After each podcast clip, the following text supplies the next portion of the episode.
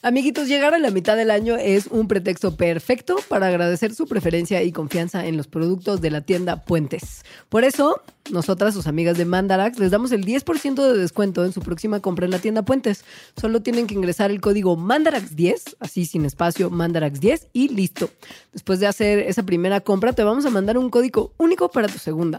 Ahora con el 15% y un 20% para la tercera compra. Entonces, del 6 al 30 de junio, solo en puentes.mx diagonal tienda, ¿ok?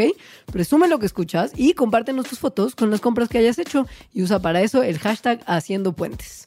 Recuerda que Puentes es presentado por ti. Mandarax. Explicaciones científicas para tu vida diaria. Con Leonora Milán y Alejandra Milán y Alejandra Ortiz. Puentes. Hola, bienvenidos a un episodio más de Mandarax. Un Mandarax está explosivo. Qué mensaje. Ya sé. Ay, perdón, ¿cómo me quieres todavía después de tanto Vamos a hablar de volcanes. Entenderán, soy una mensaje, entonces pienso en explosiones. Y tengo que confesar que para como ponerme en el mood de los volcanes, pensé en la canción de Shakira de, de, de que según yo era como... O sea, ¿no pensaste en el disco de los caifanes? No, pensé en Shakira. Ah, qué padre. Y entonces, ¿sabes qué pasó? Como no me ¿Cuál- acordaba en qué canción, canción? es que justo, no me acordaba en qué canción era y entonces cometí como la imprudencia de googlear Shakira Volcán. Bueno, la señora tiene como cuatro canciones en la que habla de volcanes, Mira, la, la podríamos haber invitado junto a José José. que también es un Del volcán fenómeno- apagado. Del fenómeno meteorológico y geológico. Es cierto. Yo estaba pensando en la de mm, Yo me propongo ser de ti. No, ¿No? no. Pero yo que fui Creo que empiezo a entender, despacio, despacio. Nos Ah, sí, deseábamos. sí, ¿Sí? Ah, sí. Bueno, esa. Entonces yo, muy tonta, pensé que googleando Shakira Volcán iba a aparecer así. Al parecer creo que la señora incluso tiene una canción que se llama Volcán. ¿Y crees que todos estos artistas de tanto renombre conozcan realmente sobre los volcanes? Estoy segura que nunca han ni siquiera pensado en qué es un volcán, salvo, no, o sea, ¿Un yo... volcán apagado? Claro, porque, por ejemplo, todavía los caifanes a lo mejor tenían la referencia del volcán Híjole. siendo la tortilla tostadita con quesito y carne, ya sabes, de Ajá. taquería como un Ah, volcán. claro. Ah. Shakira claramente no, porque es colombiana. Sí, no. Entonces ella no tiene la referencia de ese platillo de la gastronomía mexicana que es el volcán. Pues bueno, para todas esas personas tenemos hoy este programa. En realidad, Shakira, te estamos hablando a ti. en realidad que no es ni por Shakira ni por José José, que está además a dos minutos de dejarnos. Estoy como muy mal viajada por ello, porque está muy malito de su salud. Sí. Eh, sino porque desafortunadamente para la gente afectada, en estos últimos meses ha habido un par por lo menos de erupciones volcánicas importantes, tanto en Guatemala como en Hawái.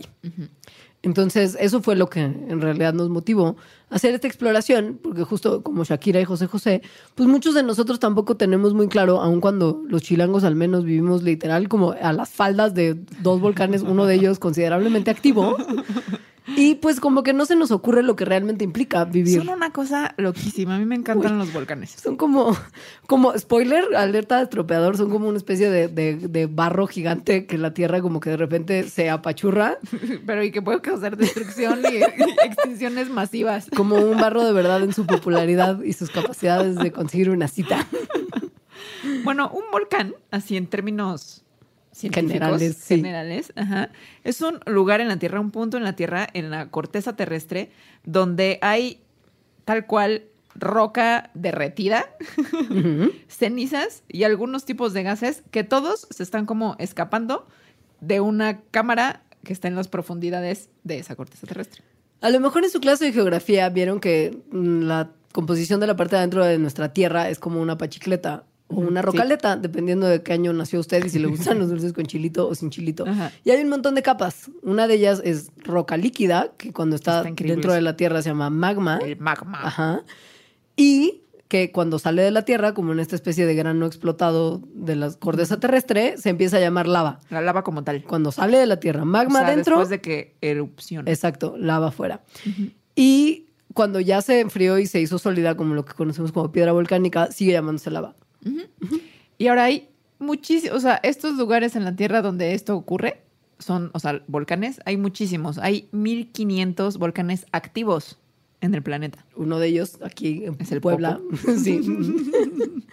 y pues desde que llevamos como manteniendo un registro, que no son tantísimos años como llevan haciendo erupción volcanes de nuestra Tierra, se han registrado 500 erupciones importantes de volcanes, que solamente además se contabilizan los que están en la superficie seca de la Tierra. O sea, no bajo el agua. Exacto, porque hay muchos volcanes bajo el agua. De hecho, los más grandes están bajo el agua. Exacto, y en lugares además muy locos, que uno de ellos ya platicamos una vez y que les platicaremos al rato otra vez, que es cerca de la ¿Cuándo fosa de las? Marianas. Sí, pero ¿cuándo platicamos? No me acuerdo, pero sí lo mencionamos, porque entonces me acuerdo claramente de haber googleado imágenes de ese como hoyo de Satanás, que es la fosa más profunda de la Tierra, y se increíble. ve como un hoyo negro, Y literal, el- en la sí. mitad del Bueno, mar. ahorita hablamos del... Exacto. Sí.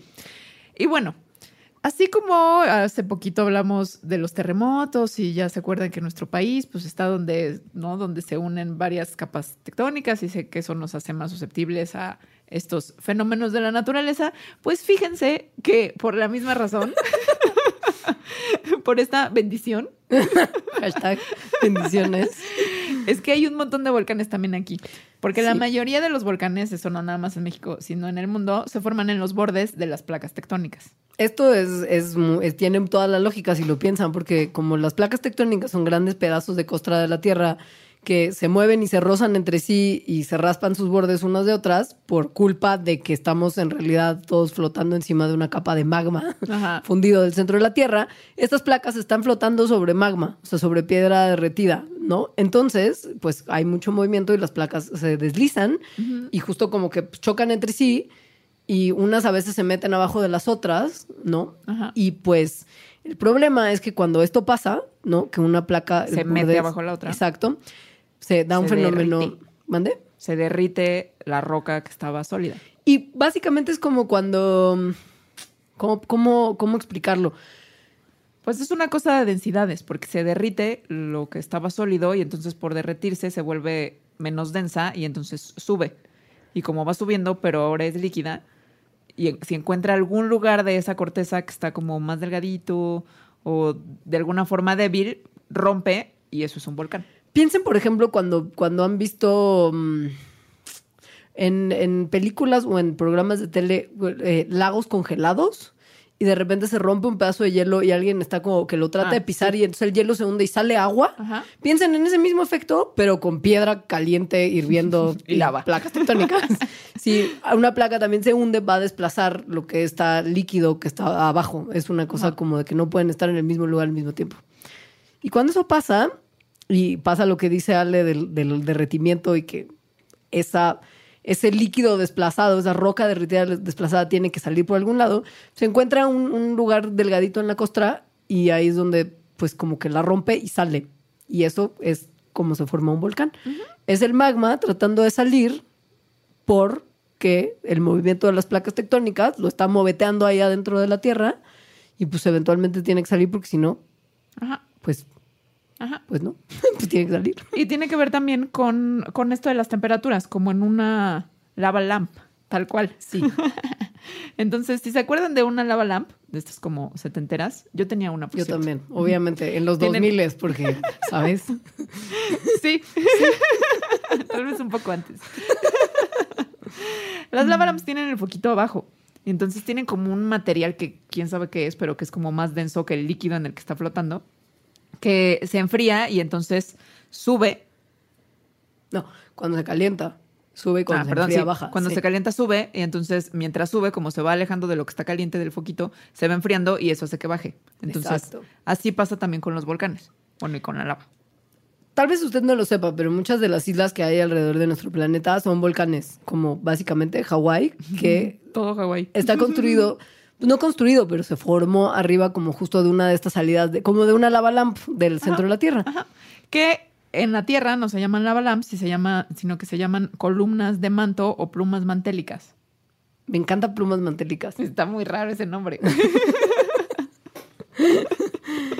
Pues nada, que son tal cual columnas del De manto magma, terrestre, de magma, sí, que van subiendo y bajando. y que hoy en día es lo que provee de Como toda esa actividad volcánica de lava en Hawái y que es cortesía de lo que está pasando en este momento en el Kilauea. Nada más que a diferencia de en una lava lamp que está sobre su mesa y ahí se queda, La lava se mueve. las placas tectónicas se mueven. Sí. Entonces por eso las islas volcánicas están como en filita, como Hawái. Exacto. Y por eso sigue saliendo lava y no como, o sea, y se mueve y desborda y quema las casas de las personas, porque no hay una cosa de vidrio que la contenga para deleite pacheco de un adolescente. Las islas volcánicas son padrísimas porque además como, como van saliendo tal cual, o sea, como si fuera sacando así blobs, Sí. y, y- y- pero se va moviendo la Tierra. Entonces ocurren fenómenos bien padres como de colonización, en los que se puede investigar cómo las especies van colonizando. A diferencia de sus primas, las islas continentales, que son pedazos de continente que se desprendieron, las islas volcánicas son como una, como una tábula rasa, como una hoja en blanco Sí, para es la tierra diversidad. nueva. Exacto. Entonces, quien va llegando la, la coloniza. Y por eso, por ejemplo, en muchas islas volcánicas, la ponzoña que habría en, la, en el continente no está presente. No, por eso no hay ranas en ninguna isla volcánica, a menos que las haya llevado el ser humano. Exacto. Porque las ranas tuvieron su origen en, los con- en el continente, bueno, sobre todo en América. Esa es la parte bonita de los volcanes. Todo lo que sigue es como escoria y destrucción. ok, que lo sepan. Qué bueno, por, por otro, es que de verdad son impresionantes. Pues es que es eso, pero pues sí son bien letales. O sea, Sí, a, lo largo, letales. a lo largo de la historia registrada, los volcanes han matado más de 275 mil personas. Ajá, sí. Que aquí lo muy impresionante es que uno se imagina, ¿no? Como muerte por volcán, te cae como una piedra de lava en llamas que te quema y, ¿no? Te hace heridas o vas como corriendo de lava, que en realidad la lava no se mueve tan rápido, entonces sí podrías correr de ella, pero bueno, punto que estás dormido y, y llega la erupción. No tantas muertes se deben como estos flujos piroclásticos. Los flujos piroclásticos son padrísimos porque son nubes de ceniza y de piedra que van bajando de, la- O de sea, es las... como ya lluvia de fuego. Sí, pero también de como de, sí, de, de, de, de- cosas sólidas, porque no es como fuego, como que caigan Como llamas. Granizo de fuego. Esa- como que caen eh, pedazos de cosas en, en- en altísimas temperaturas. Como si llovieran piedras calientes del cielo, básicamente. Entonces eso te cae encima y te mata. Sí, es como, como castigo bíblico. Sí, y además gases volcánicos que están muy calientes y que son súper tóxicos. Pero de estas 275 mil personas que han muerto en lo largo de la historia que sabemos, a culpa de los volcanes, solo 80 mil han muerto por estos flujos piroclásticos, o sea, como por la lluvia de fuego horrible. Lo que suena al que es apocalipsis. menos de la mitad. Ajá. Sí, Un montón de otras personas, 55 mil, han muerto por tsunamis que eh, comienzan por las erupciones volcánicas. Sí, es un... Sí, claro. Y la mayoría de las muertes relacionadas eh, pasan en las primeras 24 horas de- después de la erupción. Entonces, no, bueno, más bien aquí lo que quiero decir es, un montón de las muertes ocurren después. Es decir, Como que no es el volcán en el instante como de, oh, Dios mío, está haciendo erupción el volcán. Ah, muerte inmediata. no, sino las consecuencias que tiene como en el clima, por ejemplo. Sí, Ajá. como efectos indirectos. Por ejemplo, hay eso muchos... es de lo que hay que tener mucho miedo. Exacto. Hay, hay muchas consecuencias negativas de todo lo que sale de, de un volcán, literal, porque es mucho material que, que sale y, y- y se va a la atmósfera y se va a la, a la tierra. Y entonces, por ejemplo, los cultivos que están en zonas cercanas a los Ajá. volcanes pues, se arruinan todos. Sí. Y también Que la esa es- gente. que esa sí. es la preocupación. O sea, por ejemplo, si el Popo hiciera una super erupción, que, que Dios quiera no. Dios, Dios quiera, no. No es como Pero- nomás los de no, Amecameca se afectan. O, o Puebla, ¿no? Se afectan, sino que en realidad yo creo que muchísimas partes del país, incluido el DF, eh, tendrían consecuencias súper negativas, sobre todo por los cultivos. No tendríamos comida. Exacto. Y luego pasa que también mucha gente se muere porque es tonta y regresa a los lugares del volcán Oh. mucho antes de lo que tendría que regresar. Y entonces hay movimientos de tierra, como que hay avalanchas y hay erupcioncitas posteriores, a veces porque no sale todo lo que tenía que salir del volcán en un principio. Y entonces la gente dice, ya pasó lo peor. Y entonces regresa y muere. Ahora, aunado a este, a, a este fenómeno de gente tonta, o bueno, ciertas condiciones de personas que los llevan a hacer eso, en los últimos tres siglos, las muertes de, por erupciones volcánicas han sido el doble de las que había antes. Y esto no es porque haya más actividad volcánica, de hecho la actividad volcánica al parecer es más o menos constante. El, el que se haya incrementado tanto se debe, bueno, tanto a que la población ha crecido como a la decisión de la gente de vivir o trabajar o hacer cosas cerca de volcanes. Piensen en todos sus amigos que han ido o a escalar el isla o al Paso de Cortés, porque está bien lindo ir a convivir entre los volcanes. E imagínense, porque esto es una posibilidad real, que ese día Don Goyo decide que va a despertar y va a hacer erupción. Y entonces pues sus amigos que estaban haciendo deporte extremo o simplemente como un paseíto por la naturaleza en las faldas de los volcanes, pues entonces le cae un flujo piroclástico encima y muere. Bueno, a todas las personas que viven por ahí. O sea, Por que viven supuesto. muy cerca, porque claramente la, ¿no? Como la mancha humana se va extendiendo incluso hacia los volcanes. Pasa que además el tema de los volcanes es complejo porque, eh, como también alerta de estropeador, las erupciones volcánicas en realidad no se pueden predecir como con exactitud, como Moni Vidente diría que el 5 de mayo de bla va a haber una erupción volcánica gigante o un sismo, lo que sea. No. Se puede más o menos entender qué está pasando con los volcanes, pero hasta ahí. Entonces, solamente que sepan que Puede ser eh, sorpresivo. eso puede ser sorpresivo. Y dos, que además hay erupciones de distintos tamaños. Es decir, puede ser una erupcioncita baby que nada más saque un poquito Como de las ceniza. del popo de repente. Una fumarolita. Sí. Que sí luego también tiene unas descargas de piedra y de ceniza, como más allá de... de Lluvia nada de más la- fuego. exacto. Más allá de la nubecita nada más. Y luego están las erupciones grandes, cataclísmicas, que pueden durar días O hasta meses. meses. Y que son las que realmente tienen efectos dañinos en el clima del planeta. Que al parecer no hemos vivido eh, históricamente una de estas, pero por registros geológicos sabemos que sí han pasado. Sí, históricamente como en el concepto de la definición de historia, que es desde que el humano ha registrado exacto. las cosas. Ajá, sí. Porque en el planeta ha habido pf, Sí. varias. Sí. Eh, en los 80, unos científicos que quisieron poner una escala padrísima para, Para los medir. volcanes, ¿no? Como sintiendo yo me imagino envidia de la de los sismos, tan Porque la hicieron bastante parecida. Sí, se llama la, el índice de explosividad volcánica. Sí tiene un nombre mucho mejor que el de los sismos. Exacto. Sí. Y tiene igual así del 0 al 8 y cada escalón es logarítmico, igual que en, los sismos. Sí.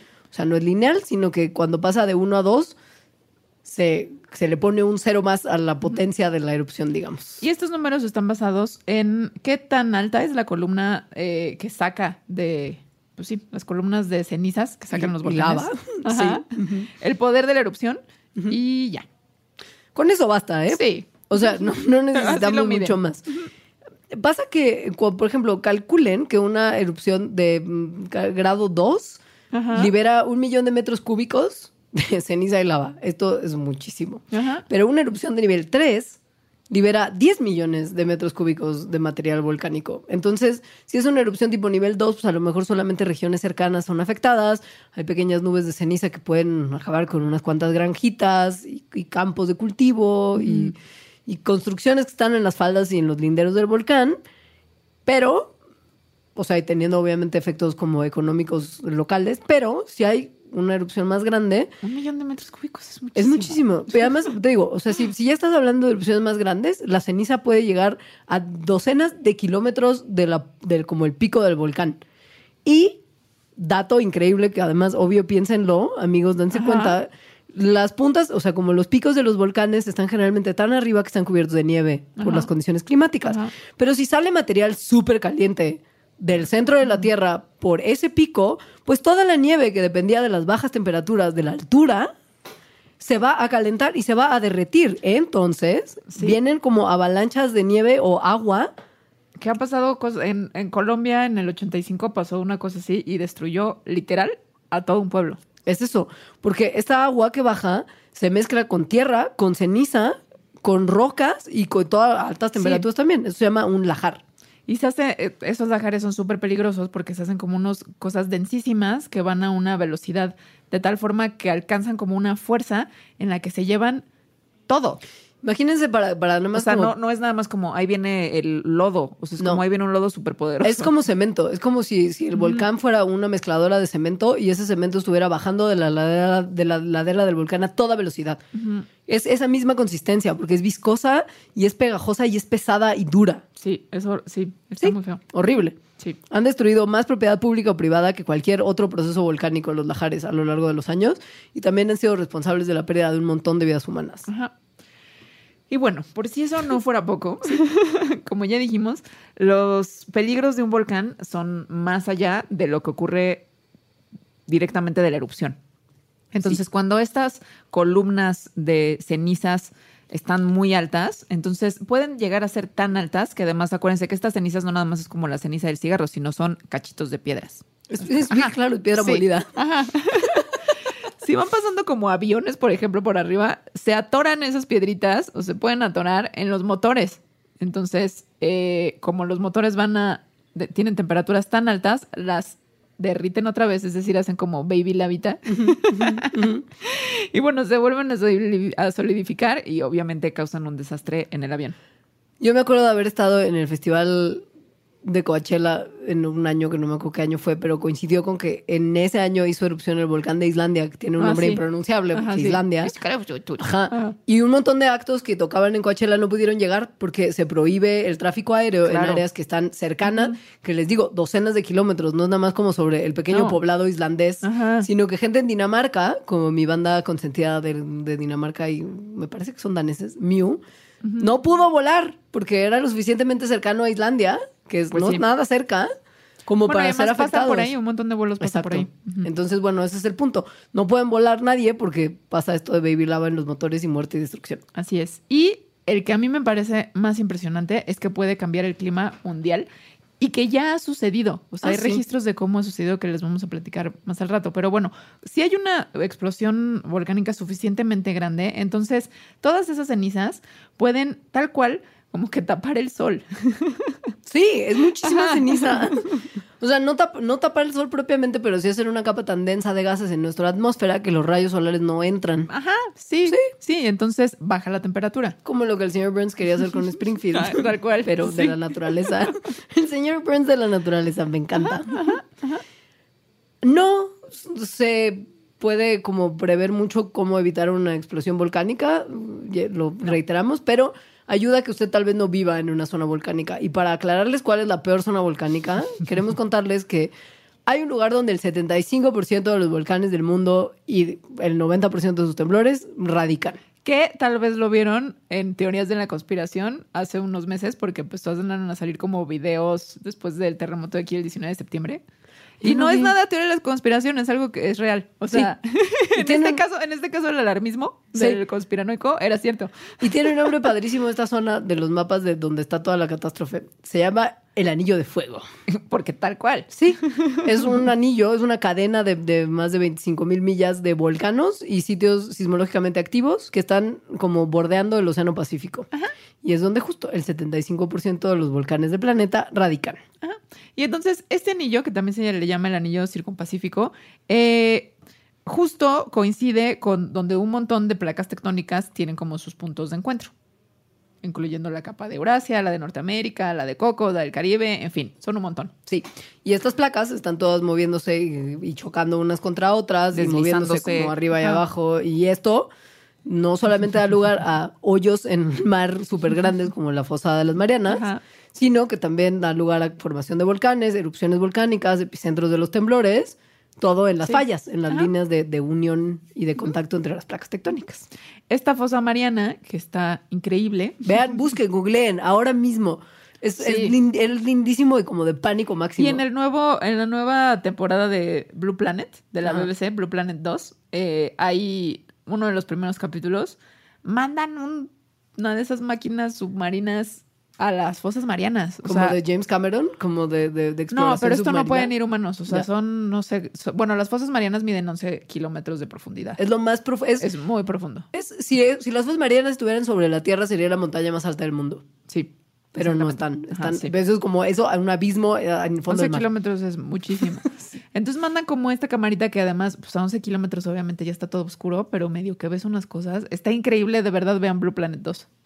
En general, no solamente ese capítulo. Sí, en general.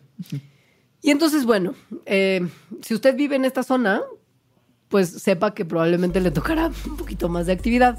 Es, es, eso se sabe. Y ahí han pasado las peores erupciones volcánicas del mundo, de las cuales... y los peores temblores. Exacto. Les vamos a platicar de un par de ejemplos para aterrorizarlos más, pero después de un Para breve corte. contribuir a su optimismo. Sí.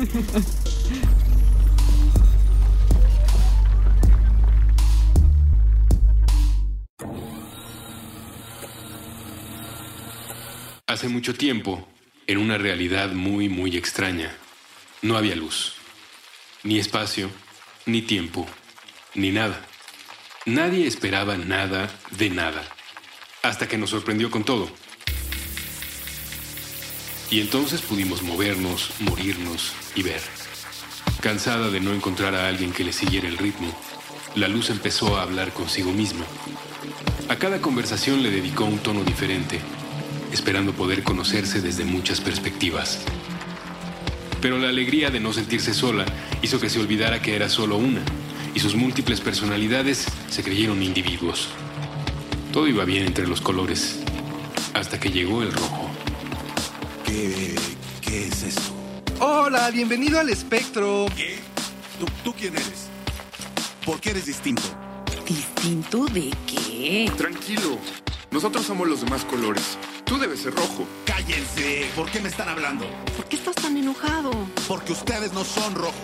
No somos iguales, pero somos la misma cosa. No, no, no, no me toques. A ver, si somos lo mismo, ¿por qué estamos separados? Así existimos en diferentes zonas de la misma cosa, carnal. Tú cállate. ¿Por qué tienes derecho a opinar? Solo eres uno y eres muy raro. No deberías existir. Pero tú también solo eres uno. Y eso no es algo malo. Todos somos únicos y ¡Cállense! especiales. ¡Cállense! ¡Auxilio! Hay unos seres distintos. Me, me están atacando. Nadie te está atacando, rojo. Tú eres el que nos está incomodando. ¿Cómo se atreven a hablarme así? ¿Quién les dio permiso? Ustedes no son normales. Solo miren Es que no entiendes que que... te calles el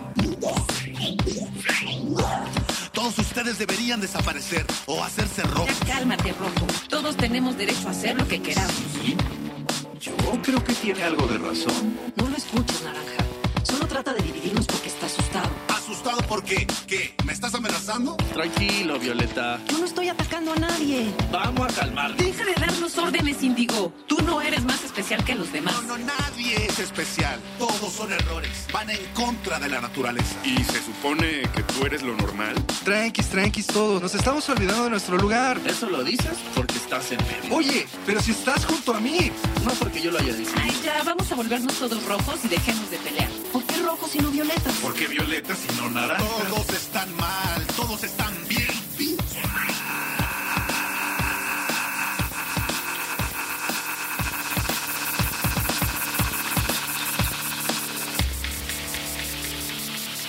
Desde entonces, los colores discuten lo mismo.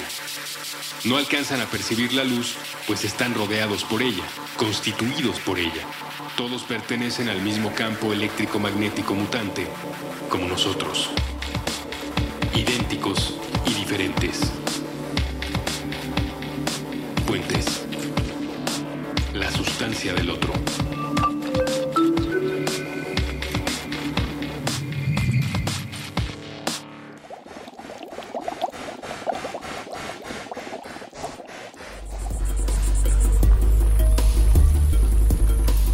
Como les contábamos, este programa fue tristemente inspirado por dos erupciones volcánicas, la del Kilauea en Hawái y la del volcán Fuego en Guatemala, que hizo erupción el 3 de junio, mandó mucho flujo piroclástico, mató a por lo menos 69 personas y en 2018 ha sido la erupción más mortífera. Sin embargo, es pequeñita. Pues sí. Piensen, por ejemplo, que en 1883 el Krakatoa en Indonesia mató más o menos a tres- 36 mil personas por un tsunami que desató la erupción. Hay, En- hay que, hay que Sí. poner aquí énfasis en que Indonesia es el, el país que tiene más personas viviendo cerca de volcanes activos. O sea, todo mal. Sí, porque además pues tuvieron ya el Krakatoa, luego tuvieron otro en 1815 que se llama Tambora, que también mató a 12 mil personas en el instante y ha sido Sí. la erupción volcánica más grande en la historia reciente. Nomás como para que, o sea, comparar que, que las 69 de Guatemala, por más que sean pérdidas súper sensibles, porque cualquier pérdida humana es sensible, es una erupción muy menor en sus capacidades destructivas y, y letales. Se pone, se pone, se pone peor. Eh, sí, no, no estamos riendo, no, es, es risa No, nerviosa, ¿eh? ajá. Por favor, no, no, vayan a creer. Nunca, no.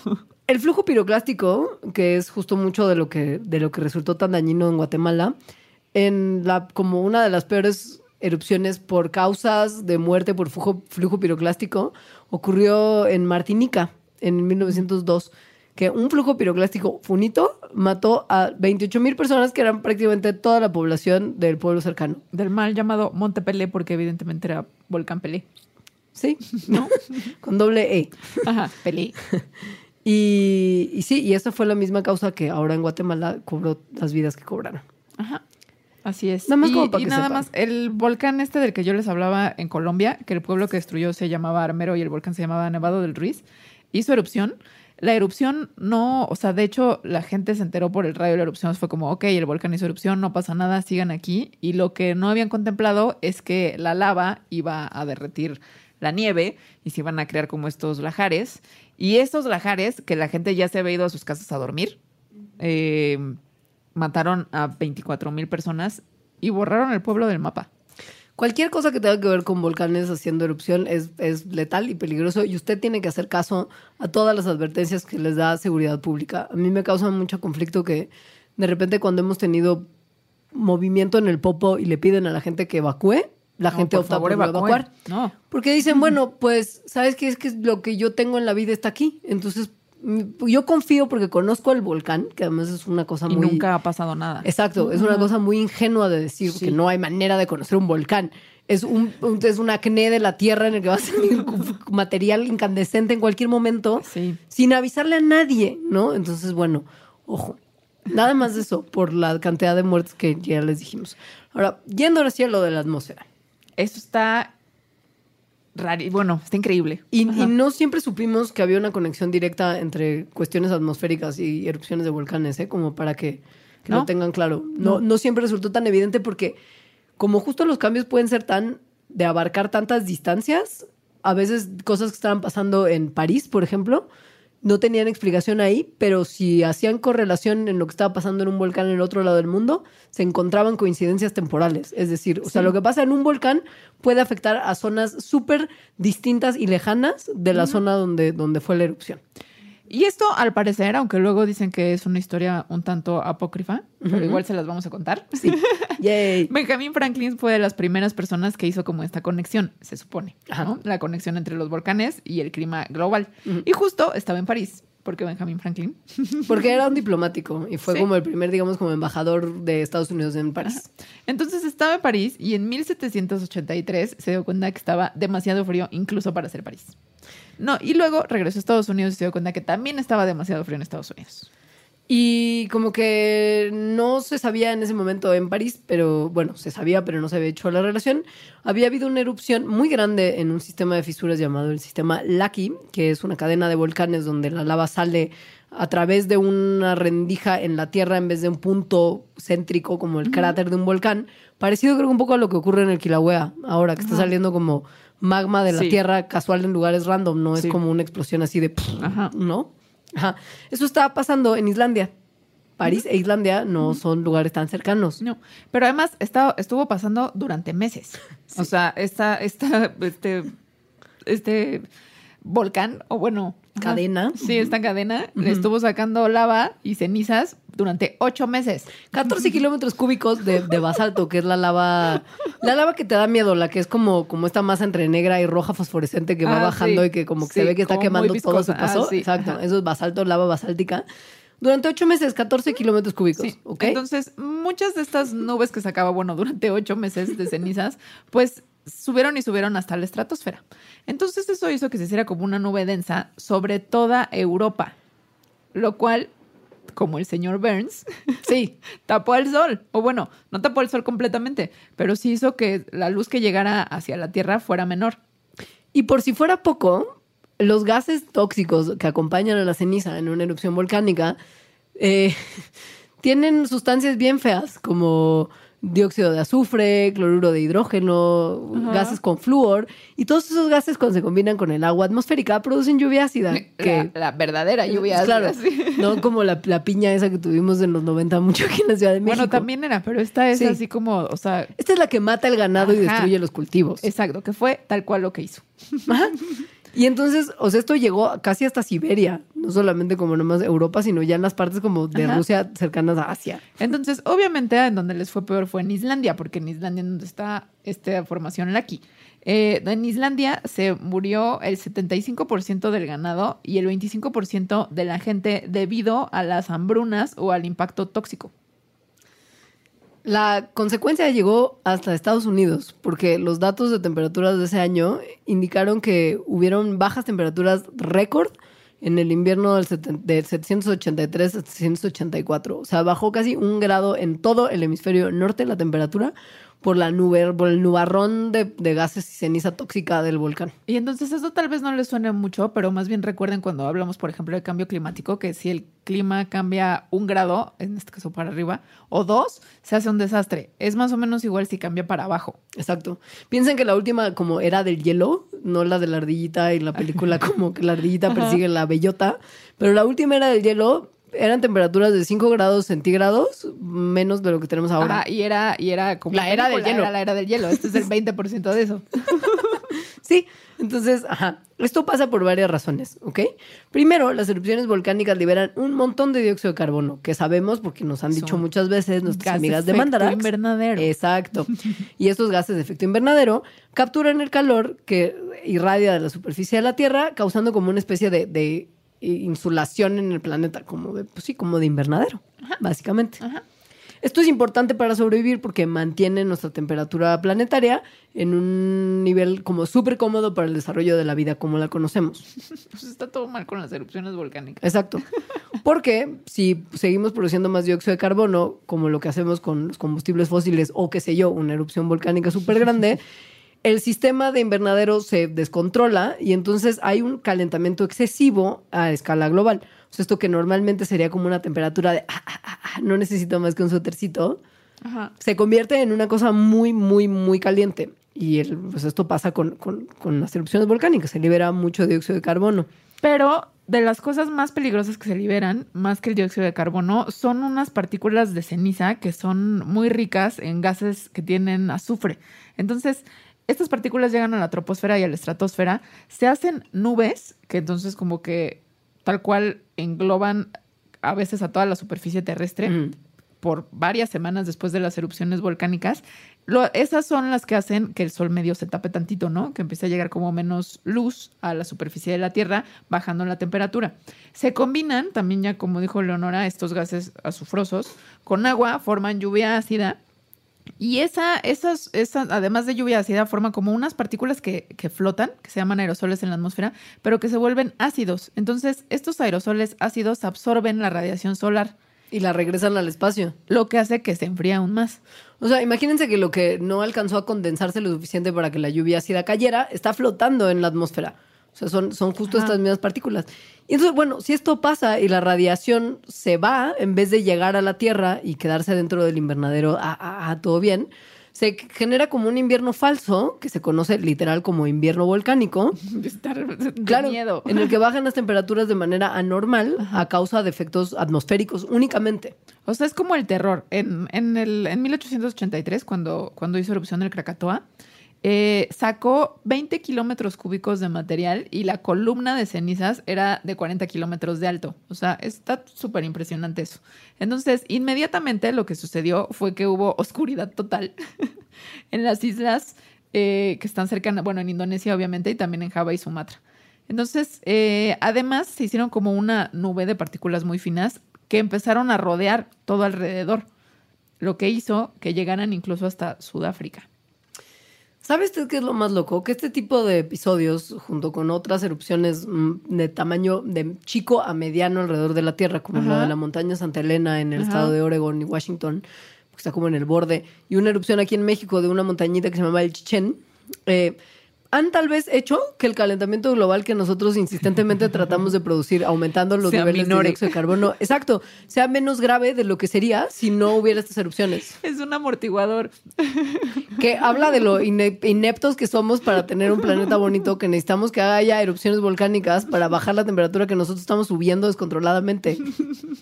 O sea, Claro, sí no. claro que además de eso, pues sí está lo de la lluvia ácida, ¿no? Sí, no, no, ojo, o sea, no vamos además a, No. a- a- a justificar nunca que haya calentamiento global diciendo. Imagínate como el señor Burns. Exacto, no, o sea, es como de, banda, no va a haber las suficientes erupciones volcánicas, ni queremos que las haya como para bajar la temperatura de nuestro planeta, por el amor de Dios. No es una solución, porque además ni siquiera hay una correlación estudiada. Se sospecha que pueden haber Sí, ayudado, pero sí. tampoco es una cosa que esté probada. Y bueno, nada más para terminar con esto de las consecuencias climáticas, eh, bueno, hacer énfasis en que sí, en que bajen eh, un grado o incluso menos de un grado las temperaturas. Muchas especies no se pueden adaptar a estos cambios tan súbitos y lo que sucede es que comienzan a reducir sus poblaciones. Entonces, la actividad volcánica o estos inviernos volcánicos, que es a lo que se conoce cuando sucede en estas bajas de temperatura después de actividad volcánica, realmente pueden bajar los niveles de di- biodiversidad en lugares. Sí, hay muchos eventos de pérdida de biodiversidad que se han registrado a lo largo de la historia que se sospecha que han tenido causas volcánicas. Solo para que lo sepan. Si les parece bien, vamos a un corte más y regresamos a hablarle de uno de los mal viajes más grandes de mi mami, que son los supervolcanes. ¿De verdad? Sí, en particular el de Yellowstone. Y de eh, que, o sea, pues que básicamente qué se puede hacer si uno está en casos de erupción volcánica. Porque, bueno, nada más para que lo sepan, sí, México sí está en el anillo de fuego.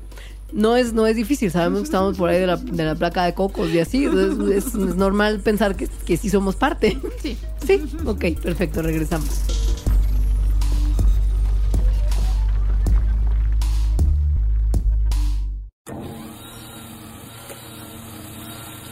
De- de- Derecho Remix.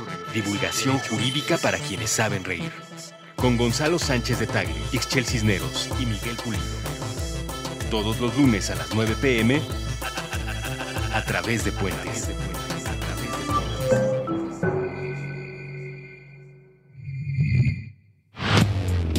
Cortina de humo. Cultura canábica nacional. Con Andrés Vargas Russo. Puentes.me.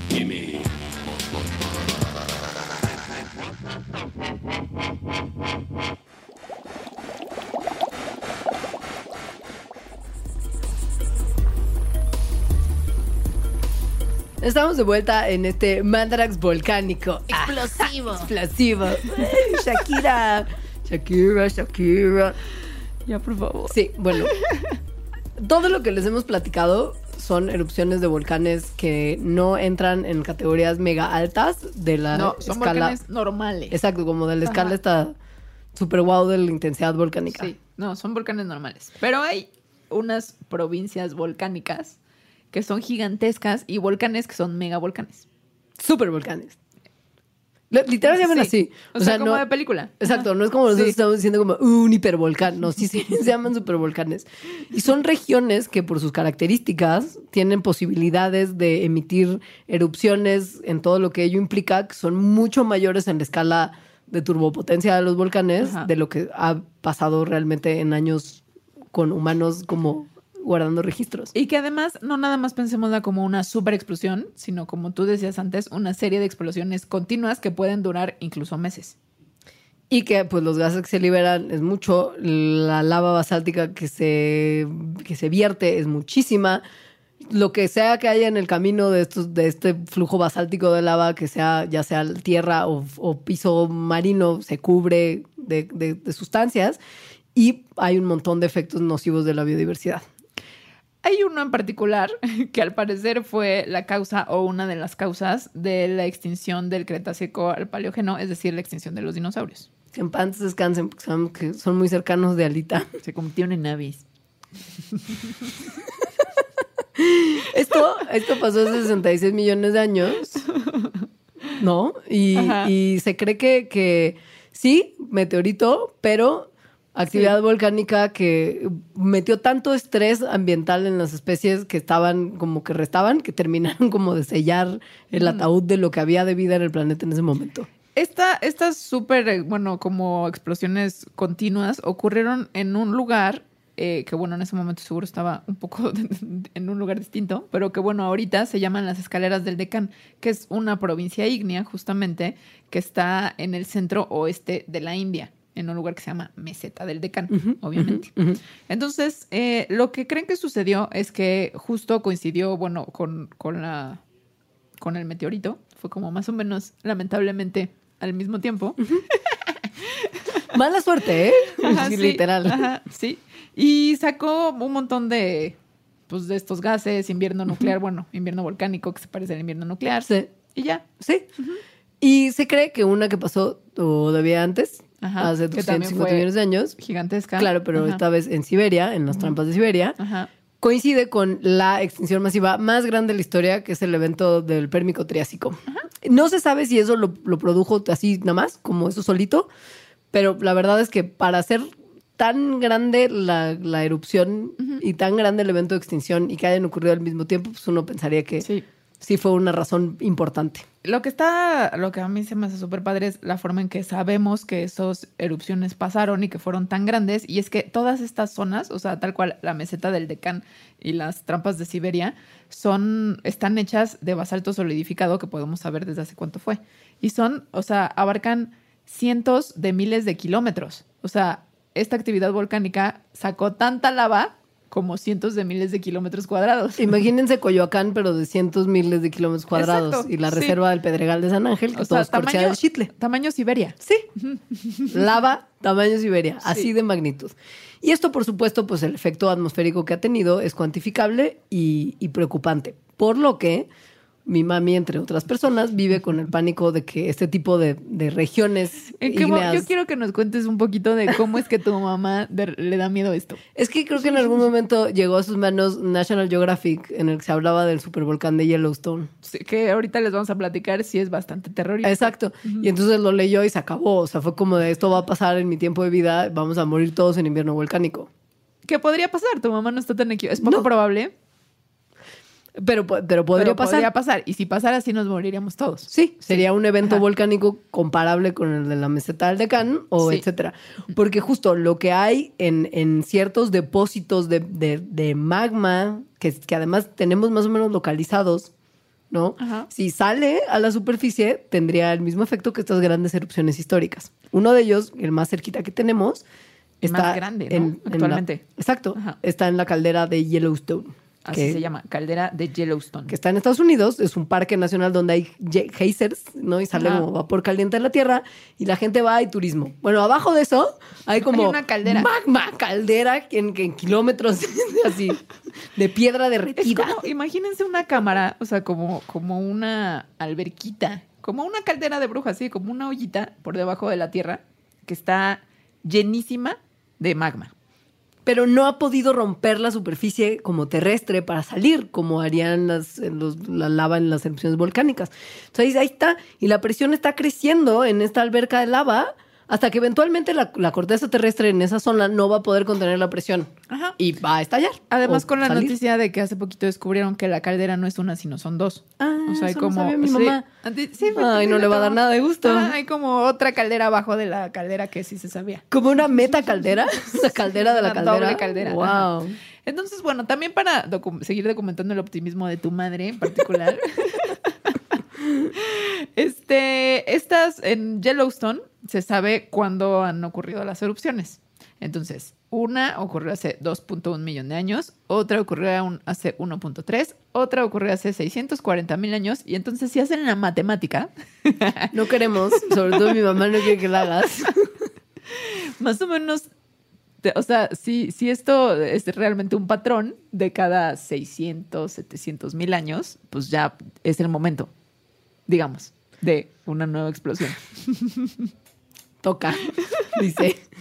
Esto sería, esto sería una cosa que acabaría con la vida como la conocemos a cierto punto, por lo menos en, en el hemisferio norte seguramente, y en nuestro continente llegaría cómodamente a México, tal Sí. vez Centroamérica puede ser incluso, o sea, cómodamente, ¿eh? Todo lo que han visto en películas del terror, el supervolcán lo produciría. Pero O sea, dicen que se cubriría el suelo por una capa de 10 centímetros de ceniza. Como pon tú todo el suelo de Estados Unidos. Eso no, eso no está padre. Eh, los científicos que trabajan en Yellowstone, que hay muchos, dicen que ahorita, ahorita no ha habido indicios de que este fenómeno vaya a ocurrir porque, y ahorita les contaremos que, hubo con, si bien las erupciones volcánicas no son así como súper predecibles, sí hay ciertos indicadores de que algo raro está pasando, que pueden despertar alertas importantes como para evacuar o dejar como el continente, básicamente, que sería lo que se tendría que hacer. Y que dice que por ahora, ¿no? El, el- el- el- el sistema no está en este momento de ya estar a punto como de O sea, Hacer erupción. lo que está diciendo el honor es no nos alarmemos. ahora, Según los científicos no va a pasar pronto. ahora, en este momento histórico, por Hoy, ahora, hoy, hoy. hoy. no va a pasar. O sea, 2018 probablemente no ocurra. Sí, pero pues es un riesgo que, que es real. Ajá. Y, y sí, calen esto, si esta como caldera decidiera que ya va a tronar la superficie y salir, sería de índice entre 7 y 8 de la escala de, de los volcanes. O sea, el máximo. El máximo. Sí. Ajá. O sea, sí sería como un, como ya, como el fin de, de lo que conocemos. La- Como que la, la, la, mm, la- lo tranquilizante, entre comillas, de lo que dicen los científicos sobre esto es que, aunque no lo pueden pre- predecir, es decir, tal cual no pueden saber cuándo va a volver a hacer erupción, dicen que sí sabrían un poquito antes, como ciertas advertencias que puede ir dando la Tierra, porque tal cual va a empezar a ver como temblorcitos por ahí. Pues sí. O Es sea, que- actividad es que sí. sísmica. Ajá. Por supuesto. Sí. Eh, hay, y además no son terremotos mm, normales. O sea, no es como. No, hay forma, hay forma de saber por las señales sísmicas Exacto. si es una cosa de las fallas, digo, de las placas tectónicas que se están moviendo y que dan los terremotos como los conocemos, o si más bien es como el magma que está haciendo que se mueva la Tierra. Sí, como que estas, estas erupcioncitas son constantes, eh, forman un patrón que se va volviendo cada vez más como, como, eh, como poco profundo, digamos, y esto quiere decir que el magma está literal saliendo hacia zonas menos profundas. No sabríamos de ahí cuándo va a ser la erupción como tal, pero sí podríamos saber que estamos llegando a un momento más o menos crítico. Y en este instante no estamos. ¿Ok? Hoy. El problema de predecir las erupciones volcánicas es que a diferencia de los patrones climáticos que ocurren al aire libre, todo lo que está pasando en la Tierra que lleva a una erupción volcánica está bajo tierra, muy profundamente en nuestro planeta, mucho más profundo que lo que nuestra tecnología actual puede alcanzar. O sea, es el real other side de... De, Stranger Things. Ajá, sí. sí. Entonces no podemos medirlos directamente. Hay ciertas cosas como estas ondas sísmicas y patrones particulares que indirectamente nos pueden dar fuertes indicios de que algo está pasando en, en el centro de la Tierra. Y que ya ha pasado en el pasado. O sea, sabemos eso porque efectivamente ha habido erupciones volcánicas que han sido después de algunos terre- ¿no? Terre- terremotos Terremotillos. pequeñitos, terremotillos. Ajá. Entonces sabemos que eso nos podría ayudar a advertirnos porque en realidad no es una predicción, sino nada más salgan corriendo en este momento. Sí. y también tenemos la tecnología actual que los satélites nos, nos proveen. O sea, la tecnología del GPS, por ejemplo, se, se- o sea, con esta tecnología se puede ver eh, como justo cuando, cuando ya te está saliendo como un grano grande que, que- Ajá. y antes de que, de que te lo puedas como quitar y, y estalle, Ajá. Se hace como una, como una montañita, ¿no? Como, pues, como el Sí. barro hinchado, Sí. como una protuberancia. Ajá. Esto pasa en la corteza terrestre. Cuando va a salir un montón de lava, pues sí se hace una pequeña protuberancia en la superficie y esto lo pueden detectar nuestros satélites y nuestros GPS. Ahora, imagínense que está pasando eso. El barro ya Que está a punto de Que estallar. están en algún lugar del planeta donde les tocó la mala suerte de que un volcán hizo erupción. Porque esto puede pasar. Sí, sí, pasa. Y puede pasar en, Pue- en Puebla. Sí, ajá, Entonces, sí. amiga, date cuenta. Sí. Hay varias cosas que se pueden hacer. En el momento en el que recibimos la advertencia de este volcán va a hacer erupción. Dos, cuando ya está viendo la erupción. Y tres, después de la erupción. Y les vamos a dar una breve guía de cómo no morir si esto ocurre, en la medida de lo posible. Entonces, lo primero que hay que hacer es sí hacerle caso a las advertencias. O sea, Sí. si dicen evacúen, evacúen. Sí. es más serio de lo que parece, porque aun Ajá. cuando no caiga la lava como tal y sea solamente un poquito de ceniza, se contaminan los, los, los depósitos de agua, se daña la maquinaria, se reduce la visibilidad porque hay smog y, y gases que Pues pueden... imagínense que hay como una contingencia así Sí. extrema. Entonces, ahí, ¿no? Se irritan ojos, se irrita la piel, se irritan vías De hecho, respiratorias. pasó en la Ciudad de México en una época en la que Sí. el popo estaba súper activo, que nos decían que si caía ceniza no la limpiáramos con agua porque Ah. entonces se iba a solidificar como si fuera concreto en las tuberías y esto las iba a tapar, que había que limpiarlas en seco, que en el coche no las, no las talláramos porque se iba a rayar, porque son pequeños pedazos de piedra. Entonces esos pequeños pedazos de piedra van a estar ahí y pueden tener muchos efectos nocivos. Entonces tomen esto en cuenta. O sea, hagan caso a las Exacto. precauciones, advertencias, a lo que se Aun recomienda. cuando la erupción solo implique un poquito de ceniza y un poquito de gases y no justo piedras incandescentes. Y ahora, si se van a evacuar, traten de evacuar a lugares que no estén más abajo que la erupción, porque la lava pues va a irse hacia abajo. O sea, como que correr hacia, el- hacia el costado, no, no hacia no como en la avalancha. No corres en la avalancha como con, con- con la piedra de Indiana Jones atrás de ti. Idealmente hay que ir hacia otro lado. No, literal, ¿eh? O sea, ojo, esto no, esto no es nada más como una advertencia mensa. hay que protegerse de la ceniza que cae porque es piedra molida, no es ceniza de un tabaco así. Y protegerse suavecita. como tú caminando en la calle o en el coche también. Exacto. Ajá. Luego, si estás en una zona donde hay riesgo, como por ejemplo, si cerca del popo, pues sí conviene tener de forma adelantada como un kit de preparación por si hay que salir, o sea, por si hay que evacuar de forma inmediata. Sí, esto implica básicamente un poco lo mismo que en su kit sísmico, que su linterna, que su radio, que agua, que un poquito de comida, etcétera. Y medicinas. Sí, si lo que una persona necesita. necesite. Y para las mascotas también, porque a diferencia del sismo, tal vez esto tengan un poquito más de tiempo para escapar y entonces ahí sí puedan llevar al gato, que en el sismo no se re- recomienda necesariamente. Ahora, ya pasó la erupción. Sí. ¿Cómo le hacemos para sobrevivir? No, como durante, o sea, como ya está Sí, pasando, está pasando como en en el momento, ¿no? Ajá. Ojo con las alertas, porque las vías de comunicación probablemente sigan abiertas. Sigan órdenes de evacuación de autoridades locales lo antes posible. Dejen las cosas que no urjan. O sea, agarren a las- los seres vivos y el kit de emergencia y ya. Y eviten justo no solamente ir como en el camino que la lava como tocaría, pero también que el, el viento esté yendo como del volcán hacia ustedes. O Idealmente. sea, no, que- lo que queremos es evitar la ceniza. Sí, o cualquier cosa que esté Sí. saliendo del volcán. Sí. O sea, aéreo o terrestre Sí, o resbalando o lájar o lo que sea. O sea, porque les va a hacer daño en la piel, les va a hacer daño a vías respiratorias, entonces tápense si tienen máscaras, eh, si pueden tomar como, o sea, ponerse en algún tipo de refugio. Sí. El viento y, y- y la, la gravedad son los que van a estar moviendo las, las cosas que salgan del volcán. Entonces tienen que evitar estar en el camino del viento y la gravedad. sí. Mm, eh, si están afuera, justo protegerse de la ceniza es lo óptimo. Y traten igual de no manejar. Si tienen que manejar como para huir, para huir, procurar que no sea durante una caída pesada de cenizas. Y con mucho cuidado, por favor. Sin altas velocidades, sin correr. eh, no sirven muy bien las luces del coche en una situación de ceniza, entonces ténganlo en mente. O sea, al final todas las recomendaciones son protéjanse de todas las cosas que salgan del volcán Sí, que están cayendo y a alta hagan caso a velocidad. las advertencias y sí tómense en serio que todas las cosas que salen del volcán son peligrosas. Exacto. Cuando ya pasó la erupción, tienen que escuchar a las autoridades para saber cuándo pueden regresar a sus casas. Comuníquense con sus personas cercanas, escuchen las indicaciones locales de la gente que sabe, protección civil, etcétera, y una vez más no manejen en las cenizas, porque si manejan con la ceniza que ya está caída pensando que no va a pasar nada, pues no, porque el coche y su movimiento va a remover las cenizas que van a como volar un poquito y bloquear su motor, hacer que su coche se pare, arruinarlo probablemente para siempre. Entonces, bueno, los volcanes son una amenaza real.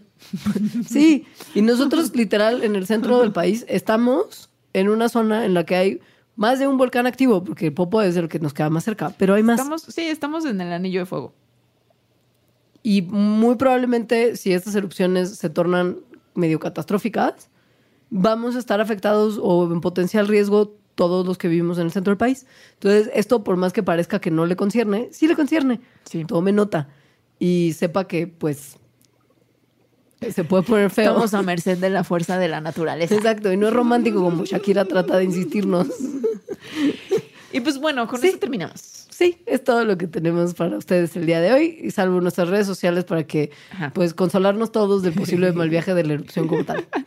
Mi red social Twitter es arroba alita-emo. La mía es arroba leos Mandarax es arroba mandarax.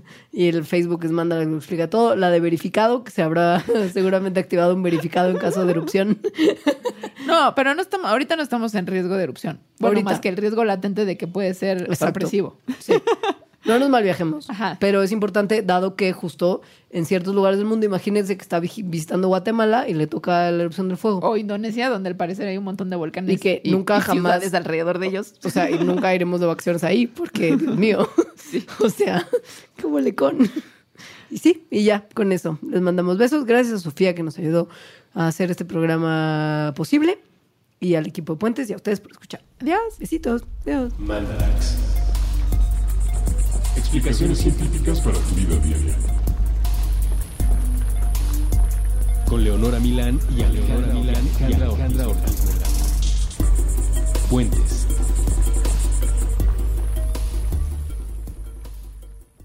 Judy was boring. Hello. Then Judy discovered ChumbaCasino.com. It's my little escape. Now Judy's the life of the party. Oh, baby, Mama's bringing home the bacon. Whoa, take it easy, Judy. The Chumba life is for everybody. So go to ChumbaCasino.com and play over 100 casino style games. Join today and play for free for your chance to redeem some serious prizes. ChumbaCasino.com. No purchase necessary. Void where prohibited by law. 18 plus terms and conditions apply. See website for details.